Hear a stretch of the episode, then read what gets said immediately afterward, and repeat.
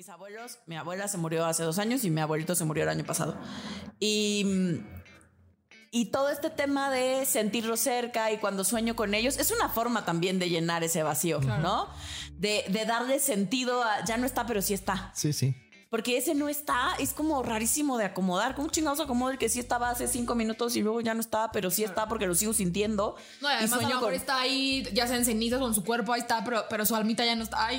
O Sí, sea, es- como justo todo eso. Es como una cosa bien, O si está y me bien, observa. bien gacha. O sea, Eso te pasa por... Terapia políticamente incorrecta. Hola, hola, ¿cómo están? Bienvenidos al podcast de Evolución Terapéutica. Eso te pasa por. Hoy vamos a hablar de eso te pasa por mortal. Ándele, ¿por qué la gente se anda petateando? Qué feo que la gente nos moramos. Eh, yo soy Alessia Divari. Bienvenidos, bienvenidas, bienvenidos. ¿Cómo andan, gente? Hola, Ale. Yo estoy muy bien. Me llamo Adriana Carrillo. yo estoy bien mortal y pues me llamo Fabio Valdés. Yo estoy, pues igual que todos, igual también mortal, igual que todos los que nos están escuchando. Eh, y yo soy Lorena López. ¿No eres vampiro? No, estaría bueno, ¿no? Así como poder vivir así. Híjole, no. es- siempre y cuando no seas Siempre que me planteo ese escenario, digo, a no, mí qué sí me terror. gustaría como ser los de Vampire Diaries. ¿sabes? Entonces poder Ah, pero esos, esos los van para Diaries además pueden viajar en el luz del Ajá, sol viajar en el y tiempo. pueden viajar en el tiempo y pueden cambiar y pueden dejar de ser vampiros. Exacto. O sea, ese vampiro está cool, güey. Está cool, No, los de dije, Twilight que brillan el en el sol, güey, está Yo- cool, ¿no? Pero yo di- ajá, y pues, tiene que poner su anillito protector para que no. Yo por eso dije, me gustaría ser ajá, como los de Vampire pero un vampiro así como clásico no. no, está tan chido. Pero, pero yo creo Eso de la inmortalidad no La bien. inmortalidad, yo creo que sí te anda quitando motivación. Sí. Sí. Sí, pues sí. O sea, después de un rato O sea, te si aburres pues, tienes el la vida. tiempo O sea, no comprado y sabes que siempre lo podrás hacer, Que no, qué horror. no, Sí, sí. no hay prisa. Yo no podría, no. No, pues además no hay prisa y no hay como, ¿para qué lo hago? Pues Ajá, ah, no hay quedo así motivación. en mi casa Te petrificas. siempre. Sí, hay como un. Tendríamos que entrevistar a un vampiro para saber Ajá. cuál es su motivo. Ay, yo, yo, soy, yo que soy bien nerdo, ya saben, juego un juego que se llama Vampiro, ¿no? Y entonces en ese juego que se juega se llama Vampiro, hay unos mo- monitos que son los antidiluvianos. Son vampiros, pero son no los antidiluvianos. ¿Qué quiere decir? Que antes del diluvio universal existían. Ándele. Entonces son antiquísimos. no subieron a la barca de Noé. No. Ajá. Y entonces esos, esos monitos, esos vampiritos, pues son bien difíciles evidentemente rolear porque pues ya no son humanos en lo más mínimo. O sea, tienen motivaciones completamente distintas porque pues ya vivieron tanto que pues, pues, se alejaron muchísimo de lo que es ser, hom- ser La humano. humanidad. Ajá.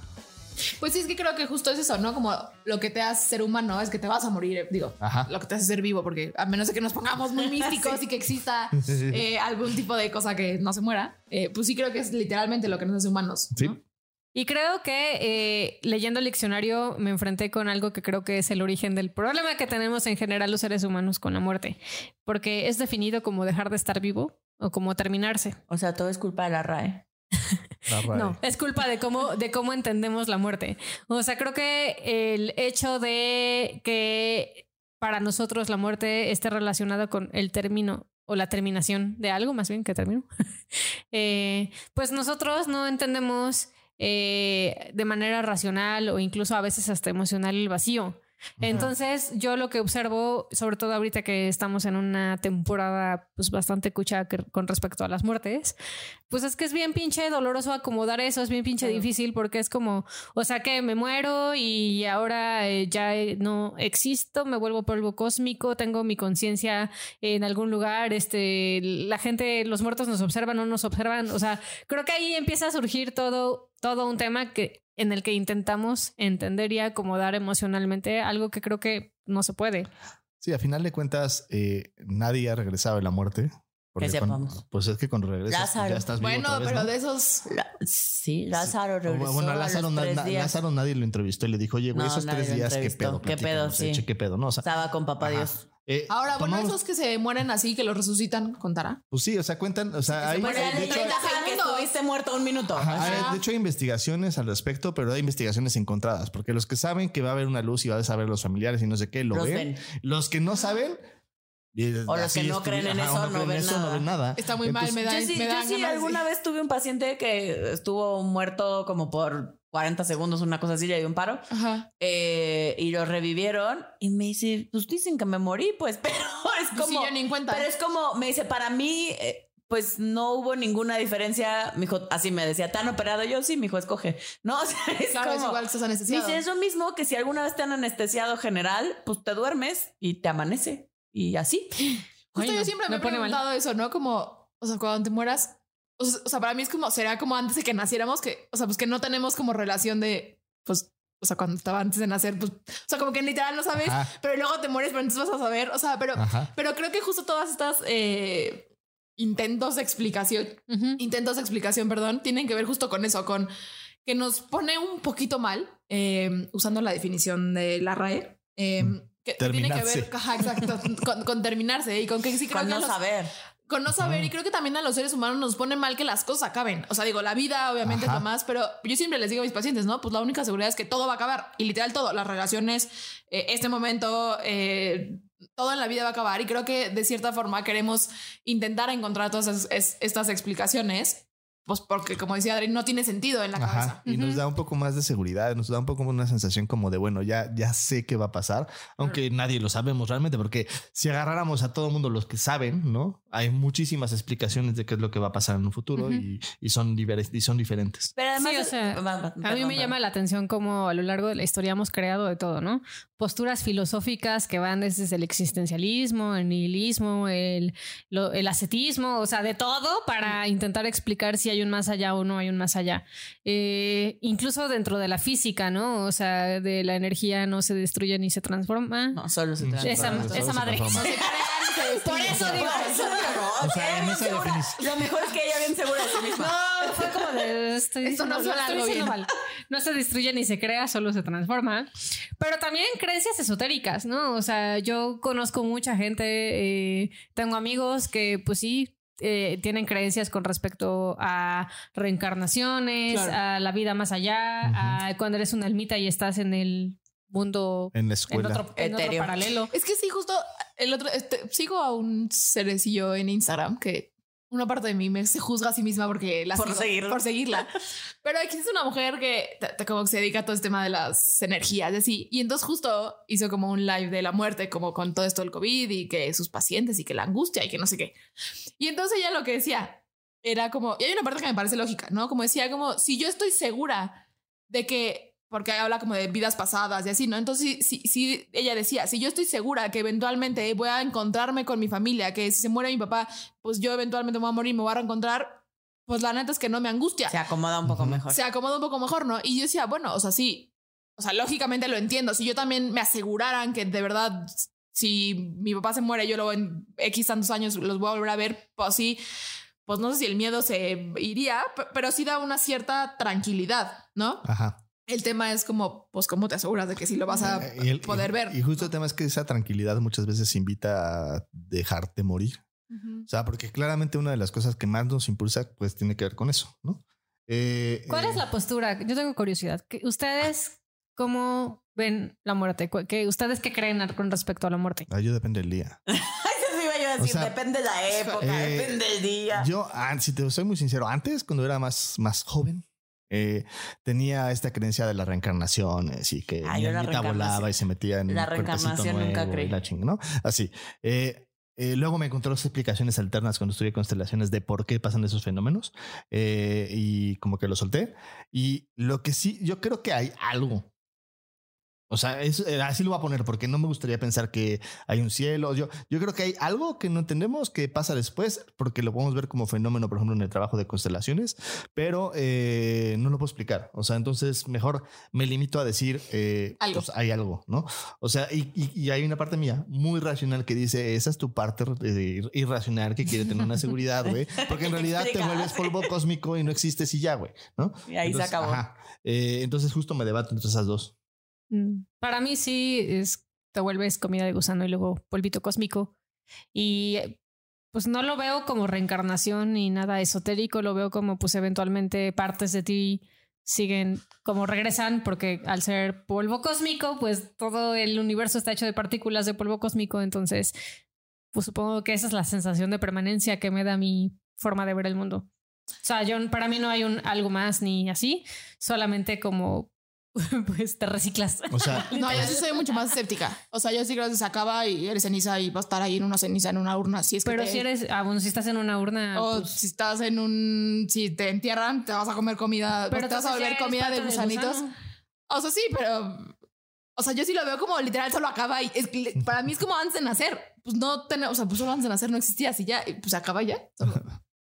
Yo sí soy así muy escéptica. O sea, y creo que no es un tema que me pongo a pensar como sí, porque entonces qué tal que hay una. No, la verdad no. Y es como acaba y ya. ya, a la Te chingada. moriste ya la chingada. Exacto. Eh, no sé, a mí es un tema que me causa angustia. O sea, Sí. si lo empie- cuando empiezo de verdad a pensar en eso y en si qué me voy a convertir y si eso en qué habrá después, empiezo a entrar en angustia Claro. porque quisiera yo una certeza, ¿verdad? Ajá. Sí. Pero he pasado por muchas etapas. O sea, en esta búsqueda espiritual, porque creo que va ligado al tema espiritual, eh, este tema de las creencias con re- en relación a la muerte. eh, pues de más chavilla busqué, yo nací en una familia católica, ¿no? Entonces, pues primero busqué entender la religión en la que nací y entonces me volví la más mocha de las mochas. Probé todos los rituales católicos, hice como durante un año prácticamente, hice todo lo que un buen católico tendría que hacer. ¿no cogías? Menos eso. No, ese año no. No, porque me purifiqué y luego me entró mi onda de la energía y los, no, y entonces del huevo de obsidiana y limpiar Ah, las claro. células. Y entonces tenía que estar siete años sin coger, solo logré tres. ¿Siete años? Siete. ¿Para que eso funcione? Porque se supone que cada siete años tus células se renuevan Claro, y eres sí, un sí. ser nuevo, ¿no? Entonces hay quien dice, en su momento cuando yo le entré a esas ondas, hace ya algunos años, no sé si ya cambió la teoría, pero antes era eh, que para quitar y que la energía sexual, estaba yo más chavita y todavía no era yo sexóloga, pero este... Es tóxica. eh, ajá, que te ensucias, Ah. que, Y las- que las el cordón de plata Ajá. se va eh, debilitando. Debilitando. ¿En serio? Y, Te lo juro. ¿Qué y y además absorbes la energía, porque si eres mujer, El absorbes cordón la de energía plata es eso negativa que del nos hombre. conecta con todo el mundo. Sí. Ah, chinga. Y se supone que parte de lo que hay que hacer es irlo fortaleciendo y coger así por coger, te lo debilita. Te lo debilita. Ah, chinga. Te chupan tu para energía. Yo nada- pensaría para que al revés hasta lo. hasta más duro. Para nada es una visión este como un poquito medio judío, judío cristiana, Yo ¿no? sé, sí, pues nada, sí. nada tiene que Y ver. entonces pasé desde todas estas cosas por el tema primero sí religioso, luego más espiritual, luego que es que más energético, luego le hice a la brujería, o sea, traté de ser brujilla blanca, me encantaba eso, bailar encuerada con la luna, estos rituales, sí, todo eso lo hice. Eh, en mi búsqueda y pues nada, sol- nada quitó mi angustia, claro. No, nada me dio la certeza que yo quería. Es que es eso, literal, no hay. O sea, no importa la corriente. O sea, nada te lo garantiza. Tendrías pues. que creerlo y como nunca logré creerlo al 100, pues no me quitó mi angustia. o sea, por ejemplo, en el caso de. Lorena y Adri, ¿no? O sea, siempre se podrían usar estas frases como, claro, el miedo se quita cuando te mueres. Y yo siempre pregunto, ¿y si no? Ay, no, qué angustia. No, o sea, ¿por es- qué ajá. Porque no nos consta ni No por un lado ni para ajá, otro. es yo, sé, yo sé que no nos consta, pero O sea, qué angustia. Porque además toda la gente está como psíquicos, que hay, hay cosas interesantes, Sí, pues, sí. ¿no? que te dicen cosas más dices, allá, no más allá de la charlatanería que existe en cualquier profesión, Sí, ¿no? sí. Sí. Neta hay gente que se dedica al tema psíquico que pues dices, Sí, sí, que chale, tienen, tienen información ¿qué, no? inexplicable y cosas ¿por qué sabes inexplicables, ¿no? Ajá. hay cosas, pero es como y la gente que as- que jura que sí ve a tu pariente Ajá. Y que neta te dice cosas Que tu pariente Que- te decía. Ajá, o sea, sí, no solo cosas sabe. genéricas, ¿eh? O sea, no estamos hablando de este güey que dice como, sí, tu Ay, alguien te se murió. sin fin, Alguien se murió una Extraña. mujer. Mi abuela. Sí, sí, es tu abuela. No, no estamos No, hablando no, de ese güey, ¿no? Estamos hablando de la persona que llega y te dice, tu abuela se llamaba Juana y te manda este mensaje. Que sí hay gente así, ¿eh? sí sí, Sí.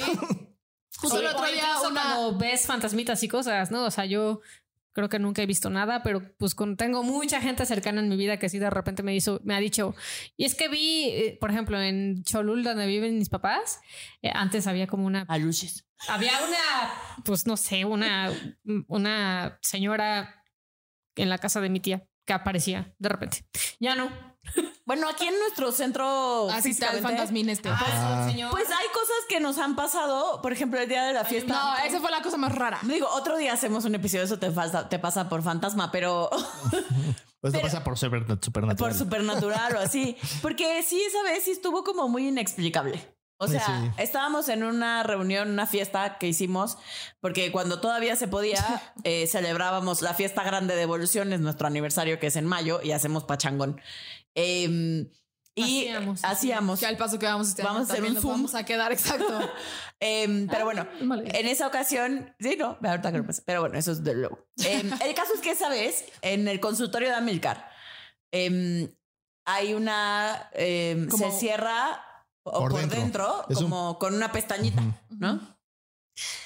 O sea, Eh, no tiene llave por fuera, no tiene forma de cerrarse por fuera, solo puede cerrarse por dentro y es una cosa que se corre. No es una cosa que caiga, es una cosa que Ajá. se corre. Ajá. Y entonces, cuando ya estábamos hacia finales de la fiesta, ¿no? habíamos Ya dejado está- ahí como todas nuestras cosas porque nos habíamos cambiado y pues ya no sé qué vamos y pues No vamos por sabría. nuestras cosas y no y la puerta cerrada. Claro, pensamos a un borracho se quedó dormido dentro. También pensamos que alguien estaba cogiendo. Exacto, esa también fue una opción, pero pues no se escuchaba. Y tocamos y tocamos y nadie abría. Hasta que Amilcar rompió la puerta. Ajá. O sea, Es hasta literal. que rompió el marco, lo tuvimos, lo tuvimos que romper para poder abrir la puerta donde estaban nuestras cosas. Y no había. Y no había nadie. Y es un segundo piso, no había cómo subir. O Las sea, ventanas sí. estaban cerradas. las ventanas estaban cerradas. Sí, Sí, sí, o es sea, como, no hay explicación, literal. sí, sí, es como misterio detectivesco de eso. Está de, Hay un cuarto cerrado, bla, bla, bla. ¿no? Creo que este es un buen ejemplo, ¿no? Incluso a mí me ha pasado, o sea, que ya he dicho que para mí es como te mueres y te vuelves polvo cósmico. O sea, incluso me he cachado a veces, ¿no? Como de repente sueño con mi abuela eh, y, y como que mi cabeza es como sé que está muerta, pero, pero acá está. O de repente a veces me pasa, pues fui criada dentro del catolicismo, entonces de repente sí eh, tengo estas como ideas o de repente me llegan como pensamientos de qué tal que me está observando mi abuela y, Claro. y qué tal que me ve que estoy cogiendo con mi marido, qué diría. Diría, ¿no? "Uh, o chido". incluso cuando de repente pienso en como cómo me gustaría que fuera mi funeral y que solo pongan música de Pearl Jam y así. Ay, y hay una parte de mí como, güey, no te vas a enterar. Van a hacer lo que se les pegue la rechingada gana. Pueden orinar tu cuerpo y no te Pero vas a ves, ya enterar, quedamos, ¿no? no sabemos si te vas a enterar o Sí. no te vas a enterar. Para, para eso voy. ¿no? O sea, como, como creo que tiene que ver con que aunque desde mi cabeza y eh, la, lo que he elegido creer con respecto a la muerte, o sea, noto que tengo muchos pensamientos que no van de la mano con eso, ¿no? Y creo que Sí. tiene que ver con que asusta con que ese vacío y el dolor de la muerte. Lo llenamos con algo. Exacto. Que, que creo que es algo que está pasando. Bueno, yo he visto mucho ahora que, como decía Adri, no, pues que pues sí está feo y desgraciadamente la, la verdad es que hay mucha gente que se está muriendo co- con, todo esto de la pandemia. Y yo lo he notado en mí misma y también en, en pacientes, ¿no? Que de pronto yo también, como bien ya todos dijeron, yo también eh, pues estoy bautizada, tengo primera comunión, eh, ¿no? Etcétera. Y sí a ratos, hoy sí, no, diri- o sea, no, di- no digo que creo en Dios, ¿no? Eh, pero sí entonces noto de pronto que, que empiezo a escuchar mucha muerte a mi alrededor y hay una parte muy ligera de mí que hasta dice como Diosito, que no se muera nadie, ¿no? Y, y es algo que he visto mucho también en pacientes que, que sí se les muere algún familiar cercano, que de pronto no eran religiosos, no eran católicos, no creían en algo. Y entonces ante este vacío es como, pues de pronto a la mera y sí creo en Dios. y Entonces. Dios, por favor, tráeme como una explicación o un alivio a esto que estoy sintiendo. Sí, justo eso era una cosa que, por ejemplo, los, los católicos, sobre todo, se burlaban de los científicos en algún punto, ¿no? O sea, hubo muchos científicos que eran de, de hueso colorado, decían yo no creo en Dios, y eran como anti, eran ateos, pero, pero así de hueso colorado, de que decían que Neta, los no. que piensan en, en religión son estúpidos, ¿no? Y el único, hasta la fecha, que ubicamos que en su lecho de muerte no pidió nada y dijo, me vale madres, yo sí soy polvo cósmico, fue Carl Sagan. Los demás, todos cayeron en la tentación de, De o- pedir- de pedir de algo, algo. No voy a decir que Claro, exactamente católico, algo. ¿no? Pero algo. Entonces los católicos lo agarran como ya ven, ante la muerte todos somos creyentes, ¿no? Entonces como, como muy Sí, interesante. sí, el es, concepto. es la verdad que es bien difícil porque en esto de, de acomodar el vacío, que para los que nos están escuchando de pronto, nuestro cerebro No físicamente, fisiológicamente Sí, no entendemos el vacío. Mm, mm. O sea, pues sí, medio conceptual entendemos el tema vacío, pero aún cuando alguien te dice piensa en vacío, yo, por ejemplo, siempre me ha dado mucha risa que pienso como en algo negro. Yo también pienso en negro. Ah, yo para mí es blanco. Eh, Ajá. Pero, pero estamos como en pensando. un aro. Estamos pensando en algo, porque Claro. el vacío No no, se se, puede. conceptualizar, ¿no? Como, como realmente, o sea, le das una forma de algo, entonces ya no está vacío, pues, ¿no? O sea, pero entonces eh, todo esto de tratar de buscar. Yo también, por ejemplo, mis abuelos, mi abuela se murió hace dos años y mi abuelito se murió el año pasado. Y, y todo este tema de sentirlo cerca y cuando sueño con ellos es una forma también de llenar ese vacío, ¿no? De, de darle sentido a ya no está, pero sí está. Sí, sí. Porque ese no está, es como rarísimo de acomodar. ¿Cómo chingados acomodo el que sí estaba hace cinco minutos y luego ya no está, pero sí está porque lo sigo sintiendo? No, y además a lo sueño mejor con- está ahí, ya sea en cenizas con su cuerpo, ahí está, pero, pero su almita ya no está ahí. O Sí, sea, es- como justo todo eso. Es como una cosa bien, O si está y me bien, observa. bien gacha. O sea, el, el que fue mi papá de amor, el que nos crió cuando éramos chiquitos, mi, papá, mi hermano y a mí, eh, aparte de mi papá que me dio la vida, este se murió hace unos años, ¿no? Entonces, y es bien interesante porque el proceso que te cuentan, ¿no? O sea, siempre te dicen como de primero vas a entrar en negación, luego vas a entrar en la, la- En no, así. enojo. Y la verdad es que no, no pasa. O sea, No. lo que pasa es que entras a veces en negación. O sea, como que a veces dices, no, no está muerto, pero es muy estúpido porque ya que te das cuenta que estás pensando, dices, no, sí se murió. Eh, o sea, no es que seas estúpido y digas, ah, si no se murió, está por ahí, ¿no? O sea, se te olvida, güey, ¿no? Sí. O incluso, por ejemplo, eh, perdón por la comparación. No, no, no estoy diciendo que el- la muerte de una mascota sea Igual. eh, igual que la muerte de, de tu papá. Pues yo digo que dependerá por ahí, Depende. ¿no? Pues sí, depende. Depende de la persona y depende de las. por ejemplo, yo me acuerdo que cuando murió Abraham, el papá de amor de Fabio, eh, o sea, como que sí entraba en negación a ratos, pero más bien era como yo lo veía contactando más con el dolor, ¿no? O sea, Ajá. creo que te fue más fácil en esa Ah, ocasión. y cuando murió sentirlo. mi mascota en pero el cuando murió el hurón, Sí. yo tenía cadáver en mis manos y yo decía, no, ¿y si está vivo? O sea, de o sea, verdad, había una parte de el mí, güey ajá. tieso, Sí, así, frío. Así frío, sí, tieso, así, con cara de. así ¿no? Así. haciéndole en su corazoncito. Está vivo. Pero cuando lo íbamos a ir a enterrar, yo lo llevaba en mis piernas. Entonces, de alguna forma, como que se, Se calentó, calentó un poquito. Dijiste, Eh, claro, que en una de esas entonces que lo voy a enterrar vivo, güey. Ajá, exacto. Ya, ya que ya ahí ves a mi a Fabio cortando el hurón a ver si salía sangre. No lo corté, no lo corté. Me, me dieron ganas, dieron pero no ganas. lo corté. Y creo que en esto de las fases también es. También hay ratos que en un mismo día puedes estar enojado, dolido, negado. O sea, como que siento que también te enseñan Sí. así de la Eh, negación va a durar de otra, cero a dos meses. Y luego la, no sé, el enojo de dos Sí, a cinco seis, etapas y, del ¿no? duelo. Y la realidad de las cosas es que claramente no pasa así. Sí, no. Ni el- el- ahora sí que nuestro corazoncito, nuestras emociones, el cuerpo no respeta ni el orden ni el tiempo. Eh, y, y creo que eso también, o sea, creo que un poco lo que nos gustaría un poco mostrarles el día de hoy es, es eso, que no hay un orden de cómo vivirlo, porque siento que luego mandan el mensaje de tendrías que vivirlo de tal Sí. forma. Y si no lo la realidad es mal. cosas que no hay. Ajá, tenemos pues tristemente ahora un buen de pacientes que Claro. pues han- hemos estado conteniendo a mucha gente en este tema de los duelos.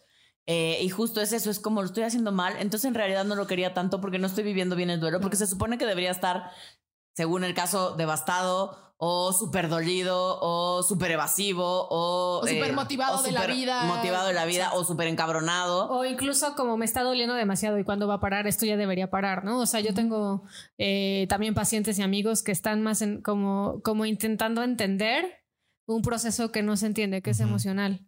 No, creo que cuando lo nombramos etapas y nombramos eh, cosas que pasan, se supone, cuando alguien muere, eh, es un intento racional de entender algo que no se entiende. O sea, porque aparte creemos que solamente es como estoy en, en negación y solo hay negación. Y a veces estoy en negación, pero también me duele. Entonces es muy confuso de cómo si estoy en negación me duele. Ahora sí hay un sí hay un entendimiento, pero no es un entendimiento mental, es un entendimiento emocional. Cuando tú procesas emocionalmente algo, o sea, hoy yo te puedo decir que ya vivo la sensación de que mi papá de amor no está, ¿no? O sea, también mis mascotas, claramente, ¿no? Pero, pero es como, como que no es que hoy tenga en mi cabeza de repente una idea de como de, bueno, ah, le voy a hablar a Abraham. No, lo tuve durante mucho tiempo, pero ya no. Ujú. Y eso no fue porque racionalmente lo entendiera. Yo lo entendí desde el día dos, o sea, desde el día uno que se murió, pues yo ya decía había que no estaba, ¿no? Claro. O sea, el, el proceso emocional dura al revés. Bueno, a mí, en mi experiencia, a mí me duró más o menos como un año y medio de poderlo irlo acomodando y decir, ah, o sea, como ya no tener estas memorias de quererle llamar por teléfono, ¿no? O con el hurón, como decir, ahí tengo que comprarle su comida, o no. Entonces, y es como, como no lo pensé. Fue un proceso que pasó poco a poco emocionalmente y tuve, tuve paciencia, porque además para cada quien es distinto. Pero además es, justo ahorita que te escuchaba, hay una parte donde, y según la, el grado y la intensidad de la relación y la cercanía de la relación, si fue mi mamá, si fue mi papá, si fue un hermano, ¿no? un poco también a ratos lo vamos a tocar toda la vida. ¿no? O sea, es como la gente que se quedó, tengo una prima que quiero mucho que se quedó huérfana, se murió su mamá en un accidente cuando ella tenía como 18 años o 17. Tu por ahí. chavita. Estaba chavita. Y entonces, pues ya, claro, el primer año fue muy complicado, ¿no? Pero después se embarazó, desde constelación hace mucho sentido, pero se embarazó al los 19, mismos. ¿no? Em, estábamos procesando el duelo y tuvo un hijo. Y claro que el día cuando estaba cerca de parir y ya era como, estaba devastada, o sea, le entró Sí. una tristeza súper profunda y así como de mi hijo nunca va a conocer a su abuela. Claro. Y yo no tengo el apoyo que me hubiera gustado este día, que mi mamá estuviera conmigo y me acompañara. Son momentos, el día que se casó pasó lo mismo, ¿no? Claro.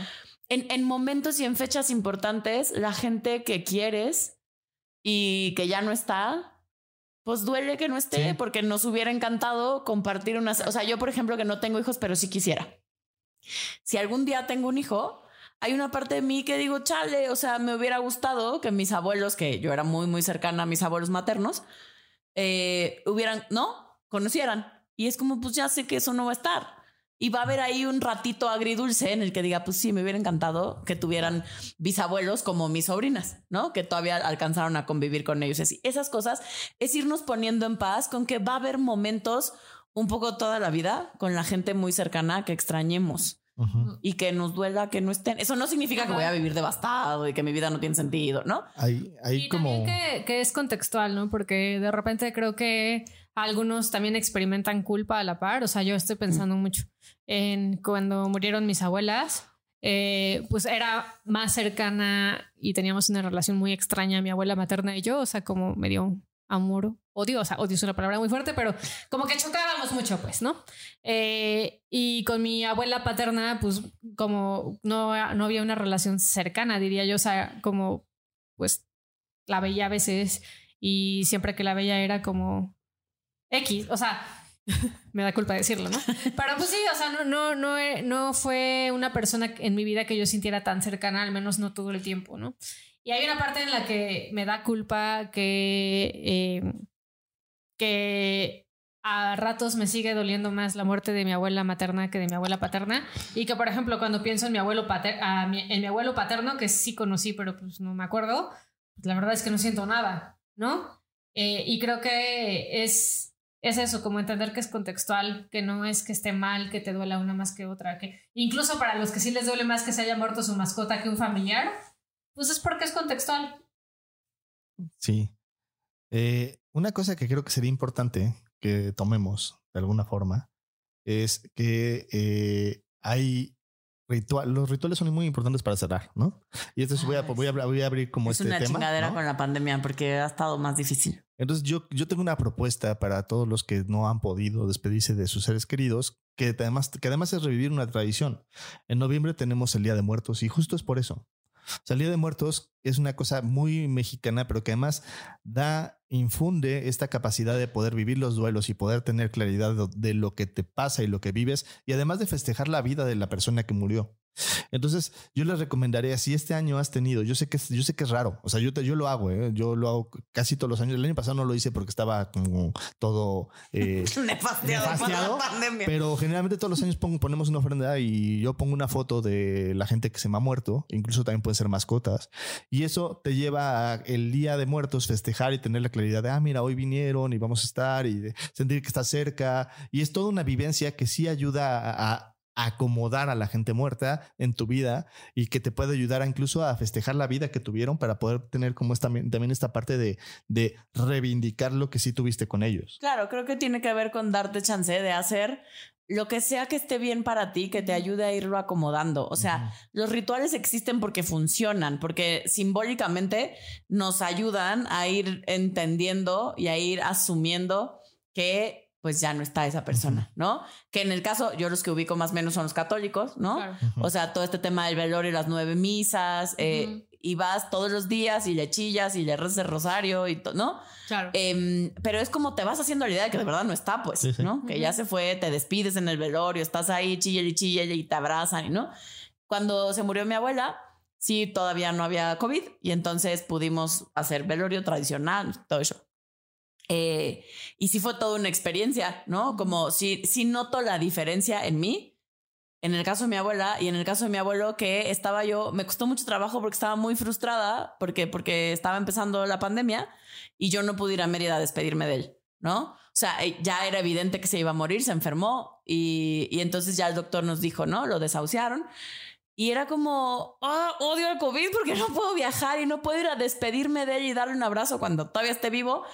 Y luego cuando se murió tampoco pude ir, no pudo haber velorio, no, no, o sea, como todo este duelo fue muy raro acomodarlo, ¿no? Sin, sin ir y abrazar a mi mamá y sin ir y estar ahí llorando todos juntos, ¿no? Claro. Eh, eso, eso creo que además con todo este tema pandemia, de verdad, si tú que nos estás escuchando, tristemente estás pasando por algo así, date chance de buscar qué sí puede funcionar para ti.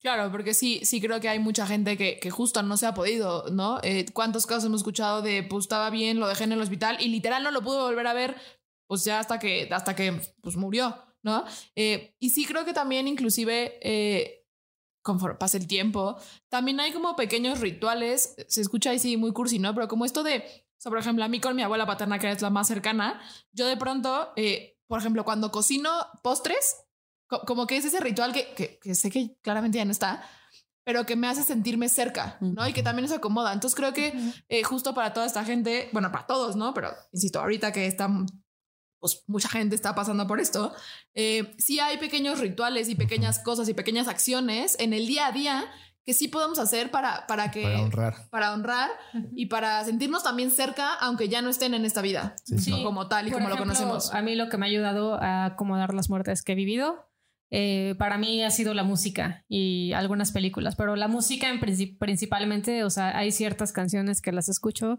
y conecto inmediatamente con, con esa sensación y me ayuda un montón, ¿no? O sea, como a acomodar, a sentir y a darle un lugar a esas personas en mi corazoncito. Y algunas canciones que tenemos para ti que puedes escuchar en ese sentido es Just Breathe de Pearl Jam.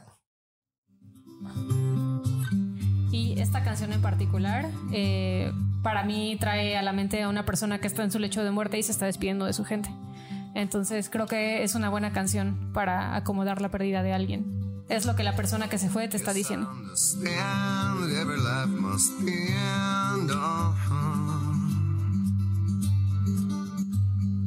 As we sit alone, I know someday we must go. es. Oh, I'm a lucky man to count on both hands the ones I love. Otra, otra canción que es maravillosa, pues triste, es triste Es porque triste, es triste. Es- pero o sea, la historia, la historia detrás es que eh, si aquí no, no saben quién es Eric Clapton, la canción es Tears, for Heaven, Tears in Heaven de Eric Clapton, eh, él se le murió un hijo y él Ay, escribió esta canción a, a su hijo.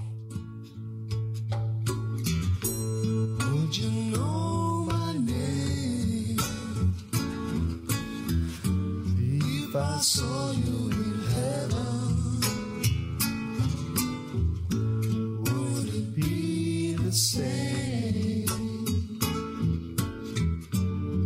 if I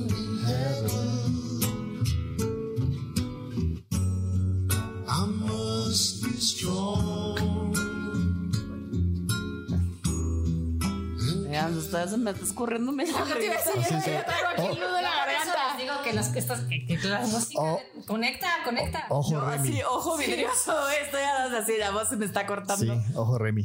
creo que esa es de las peores cosas que le puede pasar a un ser humano, que Claro, te muera un hijo, güey. Sí, está Digo, yo no tengo hijos, Ni pero siquiera- pienso en mis Ni siquiera sobrinas. tiene nombre. Sí, no, en ningún idioma, ni en ninguna lengua, ni en ningún dialecto no existe palabra para nombrar cuando se te muere un hijo.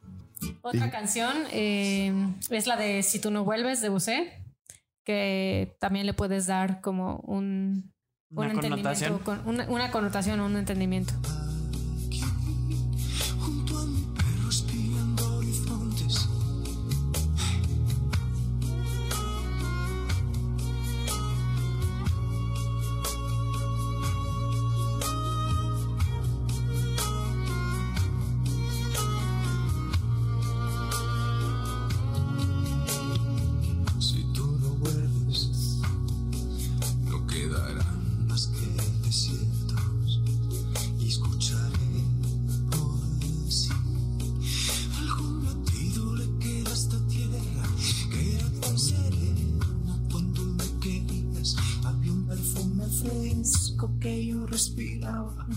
Tengo que decir que eh, José es de las personas que más respeto en el pop. O sea, sí lo siento como un músico completo. Sí, sí, yo también. Y eso que no me gusta el pop. Pero sí, cada noche llegar a una estrella a hacer compañía. compañía. No, y ahí está. Sí. Choteados del llanto, pues. Eh, Y, buen mood, buen mood. y otra canción eh, que yo al principio no entendía, eh, hasta que la escuché bien, es My Love de Sia. Se la compuso a su prometido que murió en un eh, creo que no sé si una sobredosis o en un accidente, pero pero Algo accidentado Pero ya. escúchala Algo accidentado. es ella dándole un espacio en su corazón después de saber que ya no está. You took a chance and you took a fall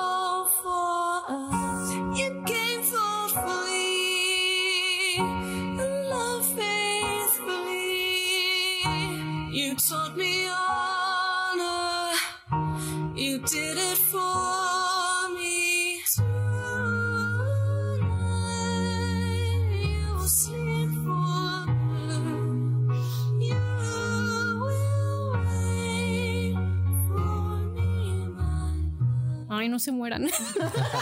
ya estoy Ay. llorando. Los quiero.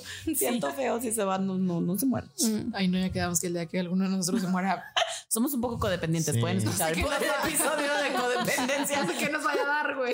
Pero algo nos va a dar gente. Pero porque sí, somos una es- cosa muy ganesca y, Y nos sí, cuesta un poco de sea- trabajo la muerte. Sí. A ti Solo un te, poco. te, te estás pasando por un momento de estos, busca esas canciones que para ti te lleven a ese lugar. Sí, es curativo.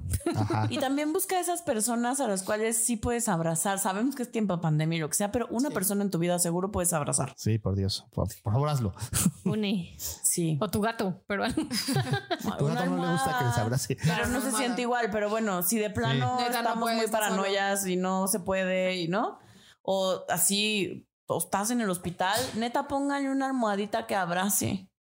De verdad, de verdad el tema del contacto cuando estamos solitos, cuando estamos enfermos, cuando estamos cerca de la muerte, hace falta. Sí.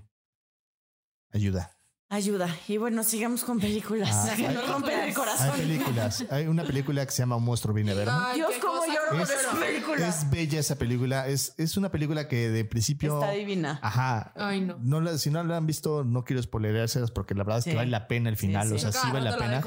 Pero- sí, de terapia. Pero sí, cuando tú, si tú estás en una etapa de duelo, te recomiendo que la veas porque es maravillosa. Súper bueno. Eh, también está el de El cadáver de la novia, que tiene que ver más con esta parte de. eh, pues es una cosa más como chusca. De, Pues sí, pero, o sea, igual y no te funciona precisamente para Yo- tu momento de duelo, pero creo que es una película que intenta plantear como el más allá. Yo creo que en vez de cadáver de la novia, yo pondría la, ca- la película de Coco. Ajá. Me parece es súper extraordinaria. Claro, esa no se me ocurrió. Eh, Coco es una película maravillosa mexicana. Si no la has visto, ¿qué haces? Ve a verla. La verdad es que vale, vale la pena totalmente. Me, me- me frustra un poco que los gringos hayan, no, grupo Hayan gringos- podido captar Ajá. mejor la esencia. Que un Sí, mexicano. sí, la verdad es que sí, sí me frustra un poco, pero me encanta porque sí lo plantea como justo es la vivencia de los mexicanos en función de la muerte y esta idea de del más allá como divertido, jocoso, ¿no? Pixar ¿no? lo hizo bien. Sí, No, Pixar lo hizo muy bien. con, con la forma en la que puedes mantener vivo Ajá, el a recuerdo. la persona, ¿no? El recuerdo me Sí, parece es maravilloso. increíble eso.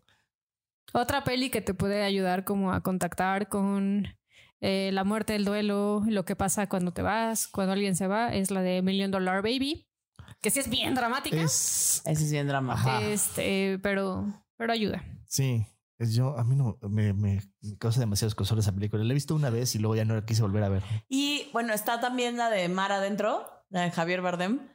Sí es Javier Bardem, ¿no? El Sí. que sale. Este también es súper, ¿no? Súper fuerte. Que hay otra que se parece, que sale Emilia Clark. Emilia Clark, ¿cómo se llama? ¿Cómo se llama? ya sé cuál. Que se enamora de un... Del que está de en su un- silla de ruedas, que no me Ajá, acuerdo. bueno, que es, está en silla de ruedas, pero medio que Ah, Emily ah, ya sé cuál dices. No, Sí sí, es sí, Clark, ¿no? es este Emilia Clark, la Ajá. de Sí, sí, Game of es- Thrones. Sí, sí, la de Game of Thrones. Eh, está en Netflix, pero no me acuerdo cómo se llama la película. Se llama... Es una es como es como, Sí, como entre comedia, pero es como rara. chick flick, pero Dura. dura. Sí, sí está, sí está. Y también tiene que ver con el tema de la muerte enfocado en función de vivir eh, y de disfrutar la vida Ya y sé de cuál dices. Es la de. Ay, la de. Es una Yo canción antes de. de ti. yo antes de ti. Ah, Esa. yo pensé que decías la de la canción de, de Last Navidad. Christmas. No, mames, Christmas. no. Ah, no, eso, ta- eso también es O sea, esa también es buena, pero sí, no. pero no, no, no, no. Esta, También esta- hablando de cosas como de, de fenómenos que a lo mejor no tiene tanto que ver con la muerte, pero de esas cosas como, o sea, sí con la muerte y fenómenos raros. Hay una que tampoco sé cómo se llama, también está en Netflix, de una chavita, que de hecho creo que la mamá es la de Million Dollar Baby, que tiene una enfermedad súper, sale Eugenio Derbez, que tiene una enfermedad Ah, súper rara de los... En, No se aceptan devoluciones. No, no, no, no, no. Ah, eso también es tristísima. Pero también tiene que no. ver con la muerte. No, de una niña que tiene un problema en el estómago, una enfermedad en el estómago muy grave que se va a morir y entonces te comparte como todo este proceso eh, y al final justo pues pareciera que pasa un milagro, pero eso es un caso real, pues. Lorenzo está menso. No, güey. Ay, Es es como- un milagro para Lorenzo. ¿Cómo lloré de chavita con esa película? Dios. Pero bueno, creo que en Netflix hay varias como, como de estas que pues Échenselas. hablan de la muerte y, Y lo que- que, lo vas que a llorar. que te sirva para contactar, échatelo. Y que además creo que al final tiene que ver con, sí, asumir la muerte con todo el trabajo que nos cuesta, darle un significado y un sentido en nuestra vida, pero sobre todo creo también tiene que ver con que es un recordatorio de que estamos vivos, Exactamente. ¿no? O sea, Correcto. esa es la alarma que todos sí o sí tenemos para recordarnos que estamos aquí, estamos vivos y que quizás valdrá la pena hacer algo con nuestra vida. Y que justo viviendo tu vida de forma que para ti valga la pena, la paradoja es esa, es, esa es la forma de honrar a los que ya no están. Y, y creo que también como de ir por tu vida y también por, o sea, algo que, que yo me, que, que no, no, no, no necesariamente es ve ahorita y sana todas tus relaciones, pero yo sí me pregunto, ¿no? Como si mi mamá se muriera en algún punto que a lo mejor y tuve muchos años sin hablar con ella, yo decía, si hoy yo me muriera o mi mamá se muriera, yo me quedaría en paz y para mí la respuesta era no, ¿no? Por ejemplo, para mi hermano alguna vez lo hablamos eh, y digo, sé que tiene herramientas, eh, herramientas emocionales distintas y lo que sea, pero yo sí creo que él decía, si yo me muero y si mi mamá hoy se muere, yo voy a estar en paz con que no le invité a mi boda, por ejemplo, ¿no? Yo no podría. Pero creo que también es como un recordatorio y y creo que la respuesta es válida. Si dices, sí, no, quiero estar cerca, quiero estar lejos, cualquier cosa es válida. Pero creo que también es un, un buen motivante para decir, de verdad, si la vida se acabara hoy, ¿no? Como, Yo en parte me divorcié por eso. claro. O sea, algo que puso en perspectiva y que me terminó de dar la estocada para decidirme a decir esta no es la relación que quiero y no estoy viviendo la vida que quiero, fue que en ese momento mi papá se enfermó y eso puso de cabeza mi mundo en ese momento y fue como, "Mm, mm, esto no es lo que quiero, ¿no? O sea, si a mí me dijeran lo mismo que le dijeron a él en ese momento, ya luego me lo dijeron, pero en ese momento no me lo habían dicho, pero si me dijeran algo parecido a lo que le dijeron a él, que en su momento fue te queda un año de vida, que ya lleva cinco, ¿no? O sea, pero... Pero fue como, como si a mí me dijeran eso, ¿yo qué haría? Y me acuerdo que hice una lista y en mi lista estaba un poco así como cogerme a todo México. Más o menos, entre otras cosas. Eh, o sea, como disfrutar de mi sexualidad, porque pues no estaba muy disfrutable en ese momento de mi vida. Y, y en ningún lugar aparecía mi hoy ex marido. No había un lugar de mi carta y de mi lista donde él apareciera. O sea, yo no... Y en mi cabeza era como, entonces, ¿qué hago con alguien que si me dicen que me voy a morir mañana, no tengo ganas de ir y abrazarlo y besarlo y cogérmelo y no salir de mi casa? Y, o sea, es como, no hace sentido esa relación para mí entonces. Claro. Entonces, si tú no sabes cuáles son tus prioridades, es bastante fácil. Comillas, comillas, solo que pues, es bien confrontativo. Hay que hacer el ejercicio real. Haz el ejercicio de qué pasaría si te vas a morir en un mes, en unas semanas, en unos días, y entonces podrás ver qué es lo que es realmente importante para ti y cuáles son las prioridades que tienes. Digo, de ya que lo hagas es otro tema. Sí, sí, ¿no? pero al menos te por las lo menos vas a tener la claridad, ¿no?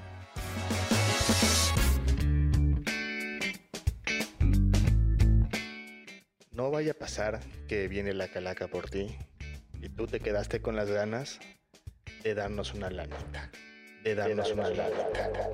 Pásale a patreon.com, diagonal evolución T, y danos un, aunque sea un dolarito. Ahora tenemos una promoción extra, ¿eh? Tenemos una promoción de 35 dólares en la cual eventualmente les podremos dar un regalo que físicamente les llegará a su casa por parte de Evolución Terapéutica y el podcast Eso te pasa por. ¿Qué esperas? Pasa a patreon.com evolución T y danos una lanita. Danos una lanita.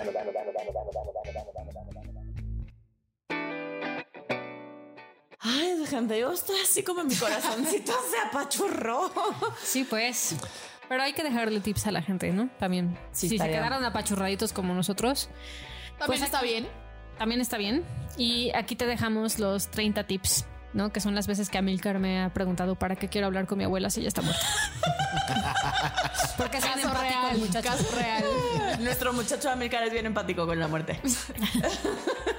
Creo que su cerebro sí entiende el vacío. no sé, no sé, Rick, parece falso. Tip número uno. Aprende a aceptar que por más que lo intentes, la muerte no está bajo tu control. No, man. Ay, qué bonito. Ojalá estuviera, pero no. Sí, no está. Bueno, que también qué horror, ¿eh? O sea, qué bonito y qué horror porque es como. Sí, también saber así con. Sí, bueno, tú, bueno, es que muerte otros también sí está bajo tu control. O sea, diría una muy controladora, o sea, yo. Hay una evitar. podrías decidir morirte, te puedes suicidar. Pero hay gente O que no se intenta morirte. suicidar y no, se, muere. Pues lo intentaron chueco. Pero. O sea, está bien. Pero es un buen ejemplo de, pues cuando te toca, te toca. sí. Sí, y el, eh, a Pero mí- por eso yo lo digo porque sé que hay gente muy controladora, no porque a mí me pasan Yo me esas acuerdo, cosas. no, tú Pero- Yo me acuerdo de Krul. Krul es una película viejísima, ¿no? Dijiste cruel y En esa película, sí. ser el perro de cómo perder a un hombre en 10 días. Ajá. Es que se llamaba Krul justo por esa película. En, en esa película, los Que Amilcar cíclopes. le dice cruel al pispiote. Los cíclopes eh, tienen, son- tienen una maldición. O sea, los cíclopes cuando nacen te- te- les ponen una maldición que es desde el día en que nacen pueden ver el futuro y saben el día que se van a morir. Y eso es, es tan feo que es una maldición. Claro. Sí, no, qué angustia. Tampoco. Sí, no, Pues yo creo que debe tener sus precios y sus beneficios como, Como todo, en esta vida. No, yo prefiero no saber, gracias. Tip número 2. Observa qué te muestra la muerte. Normalmente subraya cosas de tu vida que aprecias. Sí, como que pone en orden tus prioridades, ¿no? O sea, bueno, te muestra cuáles son tus prioridades. Enfatiza. Tip número 3. Aprende a ser paciente y compasivo contigo. Es normal que te cueste trabajo lidiar con la muerte y el dolor que trae. No que, se- que, que sepas que la muerte te, no sé, que se va al cielo o que te desapareces O que se va a se va morir. a morir o que lo que sea, no quita que te duela, no quita que no lo entiendas, no quita que vivas un proceso de duelo. Es importante que tengas tranquilidad. Una cosa que quiero agregar, si tú tienes un pariente que lleva mucho tiempo enfermo, muchísimo tiempo enfermo, de repente se muere, también vas a sentir alivio. Alivio. Y, es, y es bien, es normal, es parte del proceso y a veces nos puede dar culpa si no tenemos esta claridad. Y aunque la tengamos también. Bueno, te va a dar culpa igual, pero Sí, porque sentir alivio cuando alguien se muere pues, Sí. da culpa. No es Pero por lo, menos, por correcto. lo menos te puedo decir que no estás loco. Exacto, sí, tú date, mijo, pues sí te vas a sentir también aliviado o aliviada. Tip número 30. Ayuda, se vale no poder solo. ¿Al qué ahora? ¿Al? 55 48 790009. Y no importa cómo haya sido, si fue reciente, no fue reciente, no importa, no tienes que poder tú solito. Y fuera de broma, o sea, sí decimos marquen, pero es en serio, pronto vamos a abrir un grupo de apoyo para duelo, entonces estate pendiente porque queremos apoyarte. Va a ser totalmente online porque claramente estamos en este tema y época de pandemia, pero pues para apoyarte y cuidarte lo abriremos pronto. Bueno, para cerrar, ¿con qué nos quedamos, muchachos? ¿Con qué se queda cada quien? Yo me quedo con que me es muy fácil contactar a través de la música con lo que siento y es un buen recordatorio para mí. Yo me quedo con que la muerte siempre será un tema. Yo me quedo que por más que en mi cabeza, según yo, hay seguridad de que no va a haber nada, me sigue dando miedo. Yo me quedo con que la muerte, por un lado, me asusta y está bien. Y por otro lado, me gusta lo clara que es. O sea, tiene como estas dos partes, ¿no? Y entonces eso, pues con eso me quedo. Y mm, ¿qué echamos a la basura? Yo echo a la basura eh, la idea de que hay una forma correcta de estar en el duelo, que tiene unas fases claramente definidas, en donde no se interpone una sensación con la otra y, y que está mal si no lo sigues de esta, de esta manera. Yo tiro a la basura la idea de que tienes que estar fuerte para alguien más cuando alguien se muere. Creo que es importante que todos vivamos nuestro dolor como podamos y si no puedes estar fuerte se vale y no ayudas a la otra persona porque justo cuando te duele te conectas con la persona que está al lado y entonces ahí los dos están juntos y están fuertes en ese dolor. Ay, yo tiro a la basura. Híjole. Como. mm, ajá, como esta visión reduccionista. Eh, como, como de que solo habrá, solo hay una explicación, ¿no? O sea, como, como de no abrirte a la posibilidad de que en una de esas sí, sí hay algo más. Eh, yo tiro a la basura eso. Yo tiro a la basura. eh, no sé cómo decirlo. Como el. Ah, tengo una sensación, pero no sé cómo explicarlo. Este. Estúpida nueves. Yo tiro a la basura el. em, disculpen ustedes, estoy procesando la sensación y me tardo en traducirla. Y me tardo en traducirla a palabras. Ustedes disculpen. Em,